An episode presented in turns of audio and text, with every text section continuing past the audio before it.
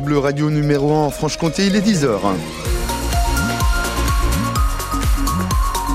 Tout ce qu'il faut retenir de ce qui fait l'info ce mercredi 20 décembre déjà, Dimitri Imbert, bonjour. Bonjour Romain, bonjour à tous. Quelle est la tendance météo pour aujourd'hui? Eh bien ce sera encore une matinée bien maussade, mais bonne nouvelle tout de même, la pluie s'arrête avant le retour de quelques rares éclaircies. Cet après-midi, on aura au plus chaud 7 degrés pour les maxis. Et vous voulez tout savoir? Ça risque de continuer comme ça à peu près jusqu'à Noël. Compris. Merci. voilà pour la tendance à plus long terme.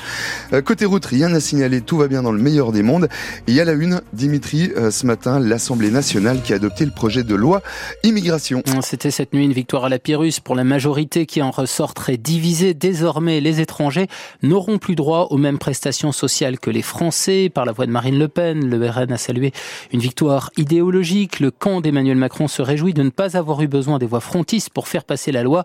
Mais la crise est bien là. Le ministre de la Santé, Aurélien Rousseau, a par exemple présenté sa démission dès hier soir. D'autres pourraient suivre. Les parlementaires socialistes ont eux annoncé qu'ils allaient saisir le Conseil constitutionnel pour obtenir la censure de la loi. Elisabeth Borne elle-même a reconnu que des mesures du texte y étaient contraires. Sinon, dans le détail, comment ont voté nos députés euh, franc-comtois?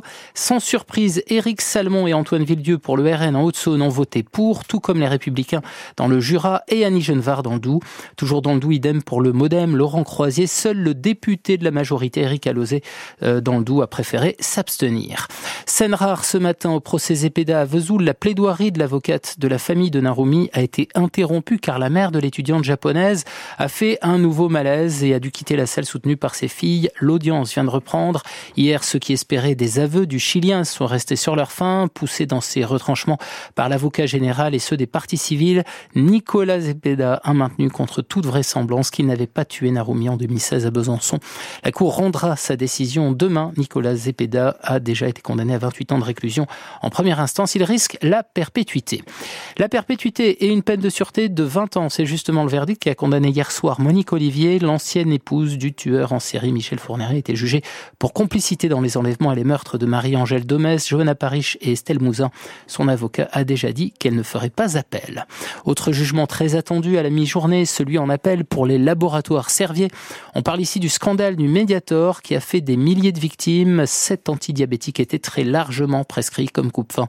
Il est à l'origine de milliers de morts et de malformations cardiaques. Et puis c'est un peu Noël avant l'heure. Pour certains monuments de la région, près de 700 000 euros ont été accordés par la mission patrimoine parrainée par Stéphane Bern pour la rénovation de quatre monuments franc-comtois.